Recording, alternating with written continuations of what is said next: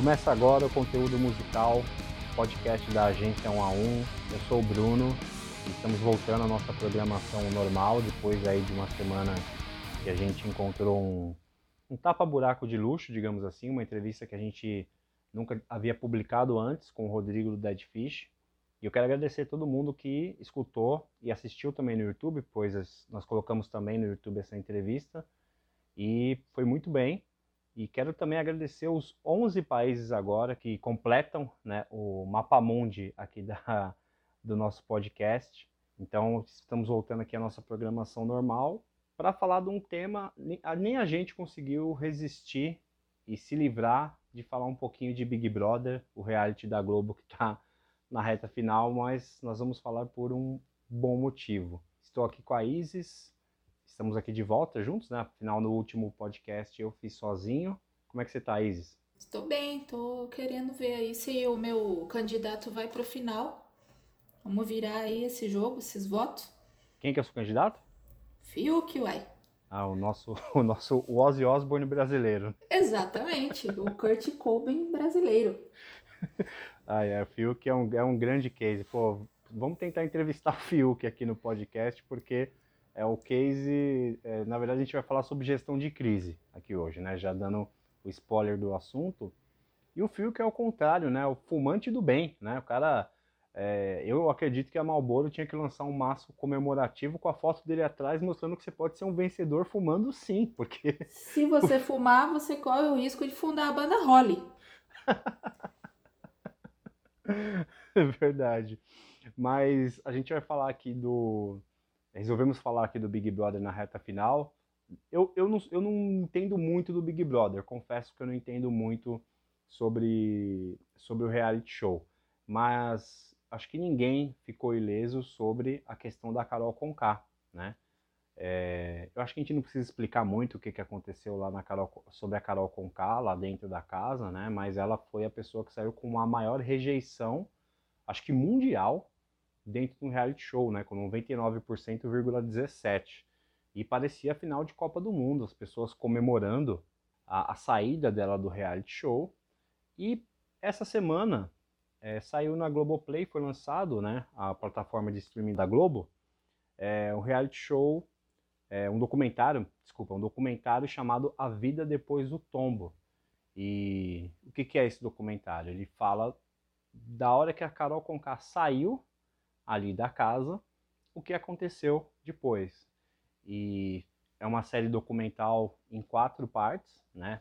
É, é uma série documental paga, né? Você precisa ter assinatura da, do Globoplay para assistir. Eu assisti aqui, você assistiu, Isis? Não assisti, porque Globo capitalista é, só pode quem paga. E eu não pago. E a banda do, do meu fã é Rory, não é Holly, não, é Rory. Desculpa aí, Fiuk. do seu fã. é, então, mas eu acho que você acompanhou a, a repercussão Sim. um pouco do documentário, né? O documentário saiu na última quinta-feira.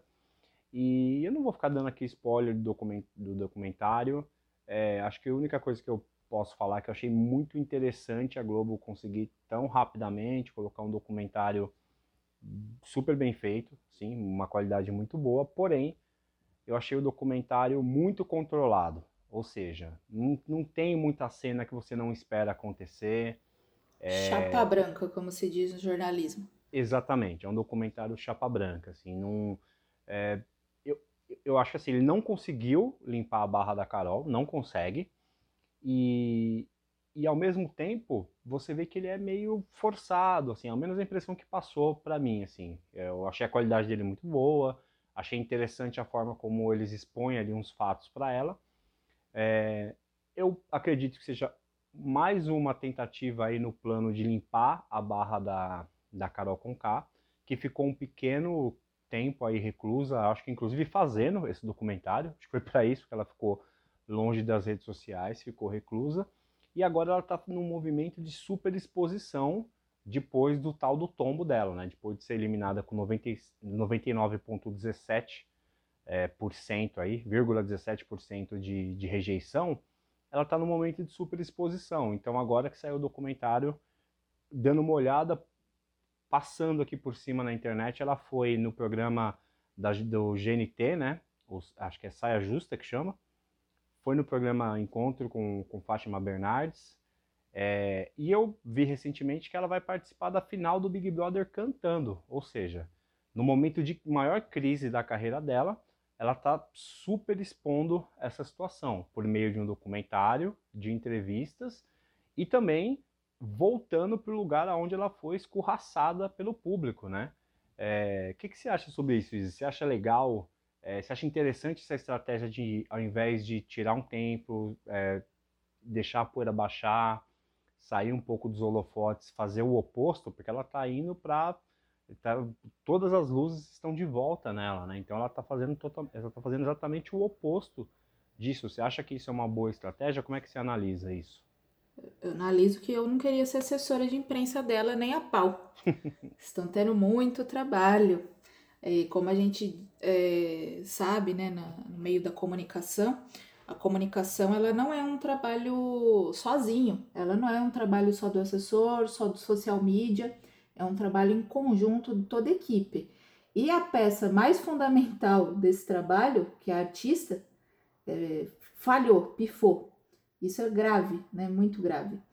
E depois para remendar, é, construção da imagem leva muitos anos, né? Para você fazer, alcançar lá o estrelato e ter a reputação conquistada. E aí, como a gente assistiu, é um segundo para detonar tudo. Se é melhor ficar recluso ou não, eu, isso eu tenho para mim que certamente a equipe senta, né, conversa todas as possibilidades. Não é que não passou em nenhum momento pela cabeça deles de, de, de repente, mandar ela para Budapeste tirar umas férias forçadas. É, provavelmente isso aconteceu. Mas também estamos falando de contratos aí milionários, né? Com a Rede Globo, com os patrocinadores, a gente não sabe exatamente o que, que esses contratos pedem, e mesmo o artista, de repente, se tem uma cláusula lá mais benigna para ele mesmo, né? Pode ser isso que esteja acontecendo também. A Globo sendo coagida a, a reverter o, os estragos aí na imagem dela, né? Embora, na, aí a minha opinião, por mais edição que os programas tenham, e tem, né? E, e há uma construção ali de uma história, de um personagem, no caso dela, me parece que fugiu do controle, né? De outros caras lá também. É, fugiu do controle, né? E, e me parece que seria um tiro no pé também, né? A pessoa resolver ser o vilão né, da história. Isso aí não, faz, não faria muito sentido. E pessoalmente também eu já achava muitos, muitas peças fora do quebra-cabeça, assim na história da, da Carol e até a gente comentava aqui sempre, né? Quando ela surgiu, ah, você já viu aquela menina, interessante, mas eu tinha meus poréns, né? Parece que ele veio, vieram agora se mostrar. E outros artistas já aconteceu de, de realmente é, dar um tempo, a gente falando aqui nos bastidores também, a gente chega já no metal, viu, galera? Pode ficar tranquila que a gente vai ficar fã da banda Rory, não. É, vai vai ah. chegar os metaleiros. É, que pena. Os metaleiros a gente vai chegar lá. Mas um caso mais emblemático da música pop foi aquele Biel, né? É, que, que assediou uma jornalista. Esse cara, sim, se refugiou nos Estados Unidos, perdeu o contrato pro caramba, ficou um tempão recluso. E depois foi aparecer na Fazenda, que é onde termina tudo esse trem aí, né? Interessante que no caso dele, ele também ele ficou recluso, mas veio para uma superexposição no sentido de tentar humanizar é, a imagem dele. Inclusive, eu vi, eu acho interessante que no, nesse reality agora da Globo, no Big Brother, é, se eu, se eu, eu, não sei se você acompanha, Isis, então se eu esquecer de alguém você me fala. Mas se eu não me engano, do lado musical tinha a Carol Conká, o Projota, é, o Fiuk, é, o Rodolfo, que faz dupla com o Israel, né, a dupla sertaneja, e a Poca, que é funkeira. Se não me engano, são essas pessoas que a gente tinha. E eu acho que aquele Lucas que, que pediu para sair do jogo também é cantor, se eu não me engano. Ele tem algum envolvimento também com música, é verdade, é verdade. Mas acho que ele é mais, mais ator do que. É, né? Mais ator e poeta do que, do que músico, mas ele é verdade, ele tem envolvimento sim. É, e, e, tinha a Lumena, que é DJ também, né? uhum. né? Mais uma pessoa que tinha envolvimento aí com, com música. interessante que pouca gente se deu bem, parece, indo pro reality show, né? Dos músicos, para conseguir algum tipo de exposição. Porque o Projota saiu de lá também meio escorraçado. O Fiuk, ok, tá na, tá na final. A Lumena foi outra que eu até estava lendo aqui num blog que ela está fazendo aí um reposicionamento dela nas redes sociais, está tá mandando bem, né? Dentro disso, mas e acho que o Rodolfo também, a música dele está estourada aí no Brasil. Agora parece que não é o melhor lugar para o músico ir, né? O reality show aparentemente, porque é muito é muito é, complicado assim, né? É, é, é uma exposição daquilo que a gente não quer necessariamente ver do músico, né? Do músico a gente quer ver a música. E ali espera-se que vá a pessoa física, né? Não a jurídica. Isso, e aí é. é que complica, né? Quem entra lá é a Carolina, não é a Carol. É. Então. Você é consegue grave. imaginar algum músico nacional aí de, de heavy metal em algum reality show desses? Fazenda, Big Brother? Bom, o, só teve o Supla, né? Não é heavy metal, mas o Supla já foi bem sucedido lá na Casa dos Artistas, né? Olha, é verdade, esse é um caso de exposição que foi muito bom, né, pro é. Supla. Ele foi, ele usou, mas o Supla nisso a gente tem que tirar o chapéu, né? Porque ele realmente pega todas essas oportunidades eh, de coisas que sempre quando tentam transformar ele num meme, né?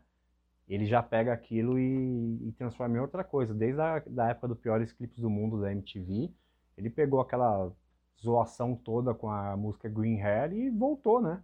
Voltou para mídia. Aí, aí sim foi para casa dos artistas, e aí vendeu o disco pra caramba na banca de jornal, né, o Charada Brasileiro. Então, é, tem, tem alguns casos, é verdade, né? Mas, né, ao menos nessas últimas edições aí de, de reality show, a justificativa que eu vejo dos cantores é que eles tentam humanizar a imagem deles no reality show. E aparentemente, sei lá, não, ao menos nessa, não acompanho muito de perto, mas parece que eles não, não, tão, não estão sendo muito bem sucedidos, ao menos no, no Big Brother, né? É porque tem o arquétipo do artista, né? E você espera que, que seja. Que, que, que continue aquela coisa que a gente vê no palco, o glamour, e ali não, né? Ele é realmente essa proposta de mostrar o lado humano e, né, no lado humano não é tão cor-de-rosa assim, não. Agora, falando sobre a Carol, eu, na minha visão também, é, se a gente tivesse uma fórmula mágica, a gente só venderia fórmulas mágicas, né?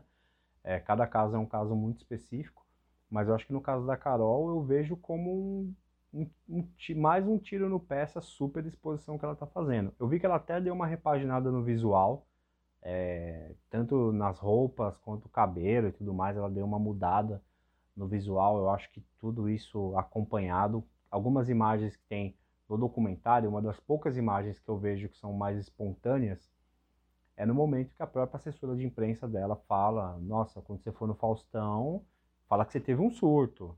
É, e, e, tem uma outra cena aqui também, dá pra ver que é uma discussão ali de equipe, quando a Carol comenta que eles não deveriam ter parado de fazer posts nas redes sociais dela e sim procurado as partes boas dela dentro do reality show e publicado, né? Eu particularmente acho que nessa, nessa situação seria melhor parar mesmo, deixar a poeira baixar, é, deixar, deixar até o reality show acabar e passar e, e, e, o famoso vida que segue depois, mas na verdade ela está fazendo ao contrário, ela está insistindo, vai voltar para casa, vai se apresentar lá. Vamos ver, né? É, se isso vai acabar dando certo para ela. Quem a, tiver a chance de assistir o reality show vai conferir que ela tem várias questões judiciais com antigos parceiros. É complicada a menina, viu? E, não é uma pessoa fácil. Né, aparentemente não é uma pessoa muito fácil. E eu queria que a gente a gente prometeu que vai falar também sobre heavy metal aqui, que a gente falasse sobre a Carol Conká dos Estados Unidos, né? Que é o John Sheffer, guitarrista, né? Acho que fundador e, e a figura por trás aí do Ice Dirt e do Demons and Wizards e outros projetos.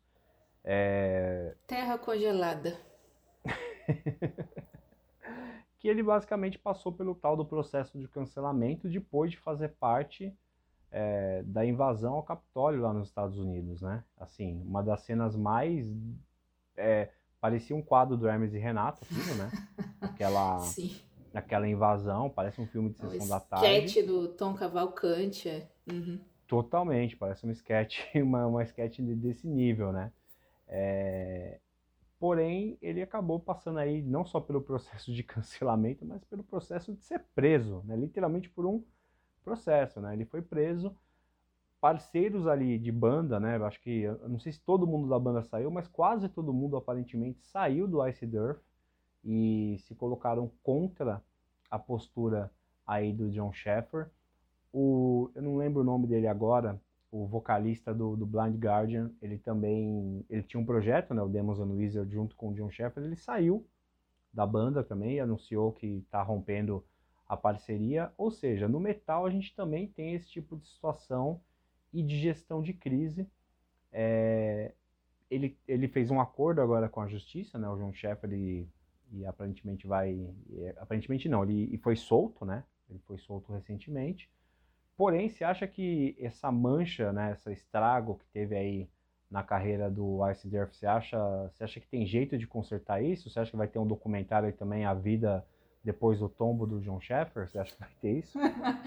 A vida depois do moche. Olha, é interessante. Se alguém tiver apto aí a fazer, a gente pode trocar uma ideia, porque histórias sempre são interessantes, né? O é, que, que leva o cara a sair do conforto do lar e falar: não, é uma boa ideia invadir lá o Capitólio em nome do Trump, e eu acho uma boa. É, pandemia, banda tá parada, acho que eu vou lá mesmo. é interessante. É, eu acho, no caso do, do Ice Earth, me parece que vai ficar no, no, no zero a zero, saca? Porque, pelo que eu pude ver, tem fãs que tem aquele apego ao som e, e, vai continuar escutando e meio incrédulos, né? E a arte está acima do homem, esse tipo de coisa.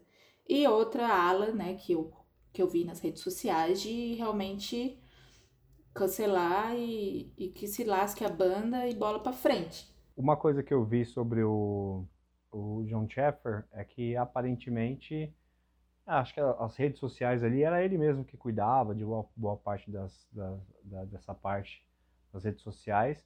É, mas você acredita que ele, ele deveria, por exemplo, colocar talvez a banda no hiato, ou vir a público tentar explicar o que, que aconteceu? O que, que você acha que é um, nesse momento, se você, se o, se o Ice, difícil, dificilmente não, o Ice Derv não seria um cliente nosso, né? Já por ter essa cabeça de minhoca. Exatamente. De, de... Caso estava no, no, plano deles, já pode cancelar. Mas vamos trabalhar com a situação hipotética que o, o Ice Derf fosse um é. cliente aqui da agência 1 a 1. É, num, acho que a primeira situação que a gente teria que fazer é um brainstorm mesmo de ideias, né? O que, que uhum. a gente pode fazer para limpar a barra aí da banda. Mas o que, que, você, o que, que você pensa de como uma boa ideia? Eu mantenho a mesma opinião sobre a Carol Conká. Eu acho que tem que esperar um pouco a poeira baixar, analisar tudo o que aconteceu. É, aquela história, depois de fazer uma grande bobagem, vai dormir um pouco, vai uhum. é, colocar a cabeça no lugar. Às vezes você fala de cabeça quente e acaba falando besteira, vai lá nos stories e grava alguma palhaçada. Eu, eu acredito que a melhor coisa nesse sentido é esperar a poeira baixar, ver, analisar tudo o que aconteceu e se posicionar. Antes de passar a palavra sobre isso, eu lembrei agora do caso do CPM 22, né? Uhum, uhum. Que teve, por exemplo, a questão do baterista, o Japinha, né? Ex-baterista. E o que eles fizeram, na minha visão acertado, foi não sair já falando um monte de coisa, ao menos a banda, né? O Japinha saiu falando, mas é, pararam, viram o, a gravidade da situação, devem ter feito milhares de reuniões entre eles, e aí sim acabaram se posicionando e afastando o Japinha da banda.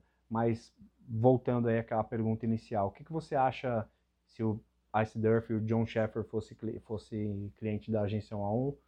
Qual seria o, a sua primeira ideia que surgiria na sua cabeça? O que, que você daria de conselho para o John Sheffer? Primeiro, vai ler uns livros de história. Esse é o meu primeiro conselho para o John Sheffer, né? vai aprender a votar e tudo mais. Dito isso, sim, eu sou favorável do, do colocar os ânimos de molho, né? Pensar bem direitinho, realmente não sair postando, não sair se manifestando, dar uma, uma respirada, né? Dar, dar esse tempo para entender o que vai fazer. Uma coisa que é praxe da, das gestões de crise é o que você já levantou. É, é necessário a humanização né, da questão. E você sempre vai levantar os pontos altos e jogar aquilo de volta à memória do público. Né? Oh, mas não esqueçam que a nossa banda é super grande, a minha carreira sempre foi legal, foi só tentando sempre pontuar que aquilo foi um deslize momentâneo. Até porque eu trabalhei em, em assessoria de imprensa de órgãos governamentais, né? Órgãos públicos. E órgão público, ele vive de gestão de crise. É uma gestão de crise por dia. Né? Que o jornalista, o repórter telefona para perguntar por que está acontecendo tal problema em tal obra. E aí, vamos lá, vamos recordar tudo de bom que a empresa já fez para poder dizer que isso aí não é nada, esse atraso aí de 15 anos não é nada. Então era era minha rotina, gestão de crise. E no caso de um órgão público não tem como dar essa essa afastada, né? Você deve a prestação do serviço, né? A população, então tem que se manifestar mesmo, não dá tempo de respirar. Agora no caso do artista que não tem esse compromisso público, né, nesse sentido, dá para fazer isso sim. Dá uma respirada, senta com a equipe, bem citado, né? Que você falou do, do CPM. Eles podiam realmente ter sido levados pelo calor da emoção, mas eles é, respiraram, foram ver o que fazer. No caso do CPM, eu lembro que veio uma pressão muito grande para imediatamente a banda expulsar o Japinha, né? Uma pressão popular, a pressão das redes sociais aí pelo, pelo cancelamento. Porém, na minha visão, acho que eles fizeram de uma maneira correta, assim, né? Vamos, vamos entender o que, que aconteceu, porque acho que até para os próprios integrantes foi uma foram pegos de surpresa e realmente foi algo chocante.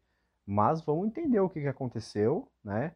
É, eu, eu, eu lembro, eu não vou lembrar agora quem disse essa frase, que eu acho muito interessante. Na época que pré-internet, na hora que acontecia alguma coisa e que você ficava ficasse ali indignado, você acabava, ah, vou mandar uma carta para a redação do jornal, vou mandar alguma coisa do tipo. Aí até você escrever a carta, ler, talvez sua opinião já mudou nesse ponto e você acaba desistindo de fazer isso.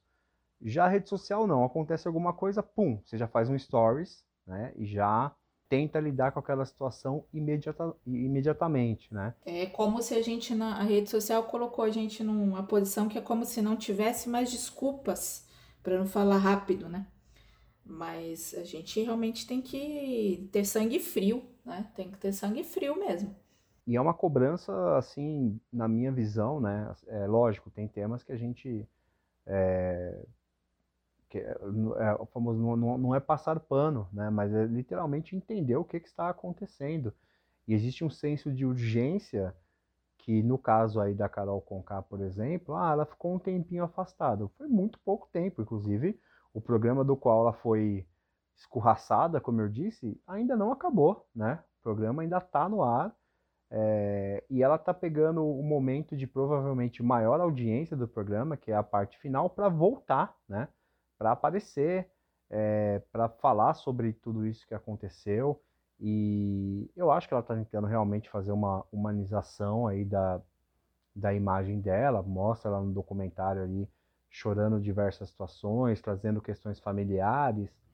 Mas eu, na minha visão, não sei se foi a melhor opção. Não sei, igual você disse, eu não sei se tem algum contrato que obriga ela a fazer alguma coisa.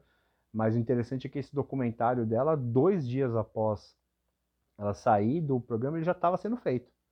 Né? Já pegaram ela no hotel lá que ela estava hospedada no Rio de Janeiro. Mas eu, eu acho que nessa situação que a gente trouxe agora também do Ice Durf, né, do John Sheffer, é, lógico, no, repetindo, jamais seria um cliente nosso, né? Mas é, acho que a melhor situação nesse caso, né? Ele que está saindo agora da prisão, não vi nem se ele se posicionou, isso eu não acompanhei, mas eu acho que a melhor coisa é realmente parar, fazer o famoso fechado para balanço, né? É, ver tudo o que está acontecendo para vir com uma opinião, assim, ou um pedido de desculpas, ou não, sou escroto mesmo e, e é assim que eu sou, mas que, que pense um pouco, né, de como se posicionar, porque é uma carreira de muito tempo, né, tanto da Carol quanto do, do Ice Earth são, são carreiras assim que são muito longas, né? Então, aquilo que você disse, Isis, né? Às vezes em um minuto você coloca quase tudo a perder, né? Sim. E tô, tô aqui puxando na memória os outros casos de cancelados no heavy metal. E a gente falou bastante do Phil Anselmo, né? Eu acho que ele é o maior exemplo que a gente tem aí de, de cancelamento, né? Eu acho que no, na, no caso dele, teve algum dano à carreira sim, porque pois eu lembro que naquele evento que ele participou, eu acho que é o Dime Bash, se não me engano, onde ele, depois de uma apresentação, fez a saudação nazista e gritou é, White Power. É, vários shows, acho que do projeto solo dele e do Down também, foram cancelados em festivais, então teve um dano real à carreira dele e, e ele acaba e acabou ficando marcado por isso. Evidentemente que tem muito fã de Pantera, realmente os discos, a gente já falou até sobre isso aqui no podcast, né? É, musicalmente a gente não tem o que falar sobre o Pantera, mas tem uma mancha na carreira de verdade, né? Hoje em dia a gente sabe que quando fala o nome do Phil Anselmo, já tem um mas junto, né? É, as pessoas já têm um pé atrás, já tem essa história, e, e ele acabou, e isso é uma coisa que veio pré-internet, mas pré-internet não tinha essa propagação de informação tão rápida, então para eles não foi um problema, mas é, esse vídeo que aconteceu ali, eu não lembro que ano que foi, mas né, algo mais recente, acabou por, por é, manchar mesmo a carreira né, do, do Phil Anselmo, e o que é uma pena, né, que ter, é, uma pena que eu digo, uma uma pessoa que tem tanto talento igual ele tem um cérebro tão de minhoca, né? Mas é igual o S. Durf, né? É complicado. Os caras têm talento, mas. Tá bom, todo mundo que está sendo citado aqui tem talento, né? Mas tem o seu, o seu lado aí complicador. A gente também comentou do, do James Hetfield, né? Que teve aquele caso dele dele participar de, de caças né, nos Estados Unidos, isso mexeu com a imagem dele, né? Não mexeu com a do Metallica exatamente, e a gente estava discutindo aqui também na paralela, que é interessante, né? Como alguns assuntos acabam também mexendo tanto com os brios das pessoas, né? E elas correm fazer o tal do cancelamento, e outros assuntos parece que são mais relevados, né? Eu acho que no caso do James e do Metallica, fora a questão dos assuntos, eu acho que a própria. É, é, um, é, uma, é, um, é algo tão gigantesco, assim, né? É, tem uma casca tão grossa, o, o Metallica, que eu acho. Não sei se, se o. Obviamente, se o James tivesse a mesma atitude que o Phil Anselmo teve, eu acredito que seria um cancelamento bem forte também, né? É, a, mas eu não, eu não sei se teria uma, uma. se arranharia a carreira da mesma forma. Mas o James também é uma pessoa bem confusa nesse aspecto, né? Tem época que ele é estreed, outra época caça-urso, né? É, outra época tá internado aí por, por bebedeira, mas pensando nisso, o Metallica também acabou se expondo muito na época daquele documentário, né? o, o Some Kind of Monster, que é o período de transição ali do, do Jason Newsted no baixo para o Robert Trujillo.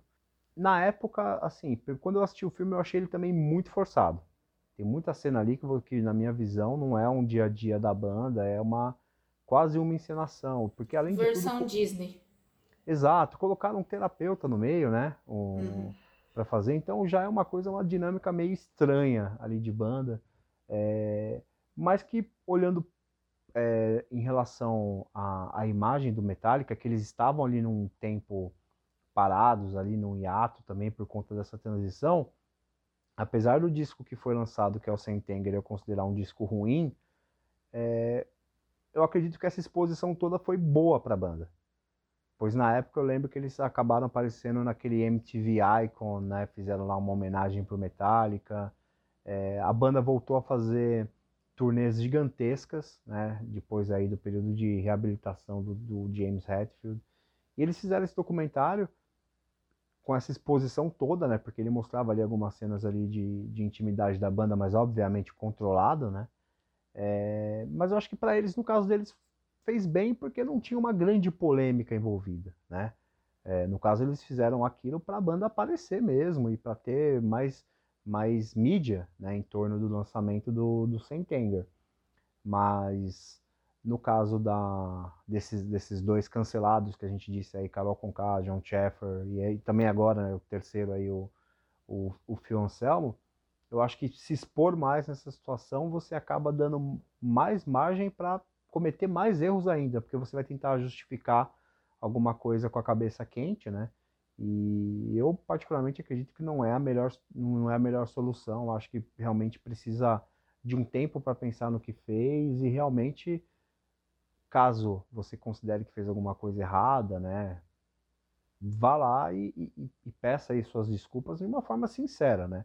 Porque não tem assessoria de imprensa, não tem consultoria que vai trazer esse sentimento verdadeiro, né? Porque fica claro quando você vê algumas situações ali que a pessoa vai pedir desculpa que ela foi simplesmente orientada a fazer aquilo, né? Que não foi uma coisa genuína. E eu acho que a gente é, esse trabalho que a gente faz de cuidar de, da imagem, cuidar de reputação, ele não, ele não é artificial. Né? A gente está lidando aí com pessoas, com sentimentos. Então, eu acredito que se expor demais numa situação dessa é a coisa mais equivocada a ser feito, né? Numa, depois de uma situação de uma crise muito grande.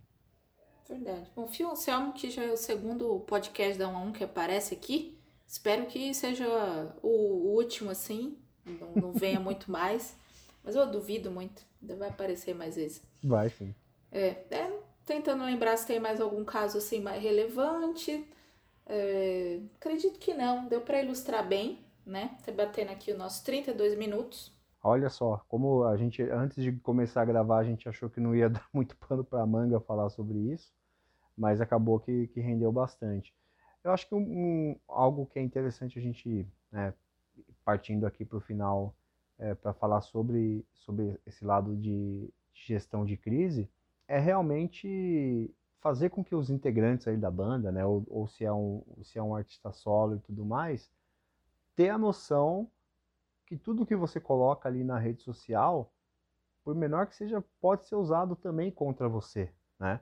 Nesse sentido. O que acontece muito hoje em dia é a galera que vai caçar tweet ou post feito 20 anos atrás e tentar cancelar um artista por conta disso, né?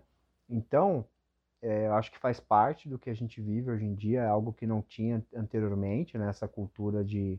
Era aquilo, você falava alguma coisa na TV, podia ser na Globo, mas no dia seguinte ninguém mais tinha acesso, né? Falou ali, passou e não, tá, não tinha YouTube para você ver depois, não tinha rede Tem social. registro, é. Uhum. Hoje em dia a gente tudo que você deixa pegadas em todos os lugares que você vai na rede social, se você faz um stories, se você faz um post no Twitter, no Instagram, uma entrevista que você participa, um podcast. É, inclusive, isso é, é uma parte muito importante, né? Hoje em dia as pessoas falam muito na internet, né? Tem muito, muita live, muito podcast que as pessoas participam. Você precisa ter uma consciência que você não está sozinho conversando com seu amigo, né? Tem mais pessoas, e mesmo que você tenha ali 20 pessoas acompanhando, se uma pessoa pega aquela informação e tira de contexto, uhum. o estrago que ela vai causar em cima do seu trabalho vai ser gigantesco. E mesmo que seja uma, uma, uma, uma um feito de má fé, que o que você disse não era para ser é, levado em consideração dessa forma, o estrago que, que é feito inicialmente ele é muito maior do que depois você conseguir explicar o que aconteceu. Mesmo que a pessoa que fez o estrago vá lá e peça desculpas, o estrago já foi feito, a informação já foi passada adiante, e então, no geral, é interessante sempre é, ponderar, pensar né, em todas as ações que você vai fazer em rede social. No media training. Né? É o media training, exatamente. Uhum. É o media então, training, né? A banda que, que puder contar com um jornalista, ou um mentor, um coach, coach, tá na moda, os coaches, é, mas que se que, que observe mesmo como vai se comportar diante de um jornalista e mesmo é, bandas menores, né, que de repente não, não tem um, um canse de conversar com um jornal em larga escala, mas vai falar com site, com podcast, não interessa, é isso que o Bruno falou, né? É, na internet, está falando para o mundo, né? Você nunca sabe aonde vai chegar aquela informação. É importante é, estar ciente mesmo do, dos seus valores e do discurso, né? De como você vai colocar aquilo para a imprensa, para o público. É, o, o, algo que eu sempre comento que eu não gosto é o media training de jogador de futebol, né? Que é o excesso. É que, que é o excesso, que, que você tira, a, você tira a alma da pessoa e ela responde só no automático. Não é isso que a gente está tá propondo, mas é, não é, por exemplo, ah, você tem um posicionamento e não é você deixar de se posicionar, não, mas é você encontrar a melhor forma de fazer isso, né? Então, se a sua banda tem uma linha que vocês seguem, não é problema você se posicionar. Agora, o problema é a forma que você pode falar as coisas e às vezes você pode até cometer um crime na sua fala, né? Então, é isso que a gente tenta, é, que a gente propõe, né? Quando a gente faz um media training com as bandas, é isso, né? Prepará-las para esse tipo de situação. Né? Não é para virar jogador de futebol que fala sempre as mesmas respostas e acaba sendo chato ver qualquer entrevista é, de um atleta tão blindado assim. Mas não, a nossa ideia é, é você literalmente aproveitar também aquela situação que você tem, aquela abertura, né? Às vezes você vai numa entrevista, vai num podcast, vai no canal no YouTube, aproveitar aquele, aquela oportunidade que você tem para amplificar a sua mensagem, vender o seu trabalho, né? Da, da melhor forma possível, né? Vender a sua, a sua música, a sua arte, trazer esses pontos relevantes, né? Sair ali, às vezes, tentam colocar você numa enrascada, colocar uma casca de banana ali para você é, falar alguma besteira, você ter essa noção e não cair nessas armadilhas, né? Acho que isso que é o, é o principal, né? Porque muitas vezes o que, é, o que as pessoas procuram é só o clique, né? Só aquela manchete sensacionalista. E a gente parece ser uma coisa um pouco distante do heavy metal, mas não é. Tem muito canal no YouTube, tem muito site que a gente vê essa tentativa de sempre pegar um corte de uma entrevista e transformar numa coisa mais sensacionalista, né? Ah, tem pra caramba. Então é isso. E aí a final do Big Brother é esse fim de semana?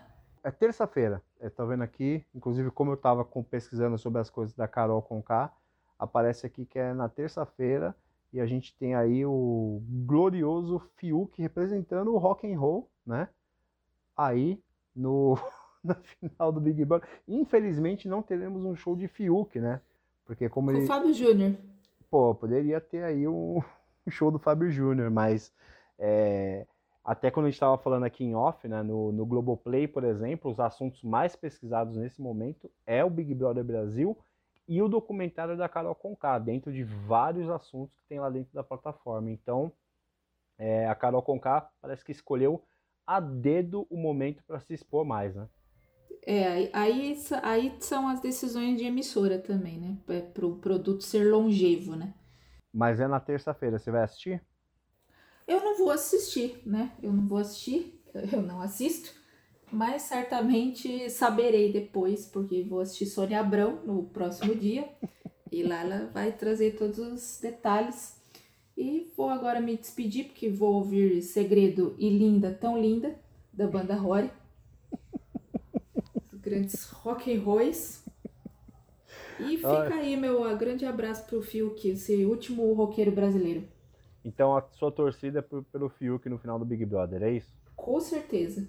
É isso aí. Eu vou torcer aí também pro nosso Ozzy Osbourne brasileiro, porque eu não sei direito quem são os outros participantes. Eu sei pelos canais que eu vejo às vezes. Tem o Gil, né? O Gil, Gil do Vigor que o pessoal coloca, que é o. É, o Gil é muito feliz, né? Que é maravilhoso, né? Eu acho que tinha, tinha que ter prêmio duplo, então. Empate. É, mas eu sou contra o povo que é muito feliz, né? Não gosto de gente feliz. Eu gosto do Fiuk. Ah, mas aí dá o equilíbrio. Ó, o Fiuk, que é o rapaz super introspectivo, super daquele jeito, junta com o Gil, vai dar um vai dar um equilíbrio aí. Então eu vou torcer pelo empate no fim do reality show. Espero que aconteça votos iguais e que eles empatem aí. É... A dupla Gilk. é isso aí. Então, bem, quero agradecer todo mundo que escutou a gente até agora, que tem escutado, que traz o feedback para a gente sobre os assuntos aqui do nosso podcast. Tem sido muito legal compartilhar essas informações e ver também que o podcast tem crescido bastante em audiência, em alcance. E é isso, então a gente se encontra na semana que vem. Valeu, Isis, um abraço. Um abraço. Boa sorte, Fiuk.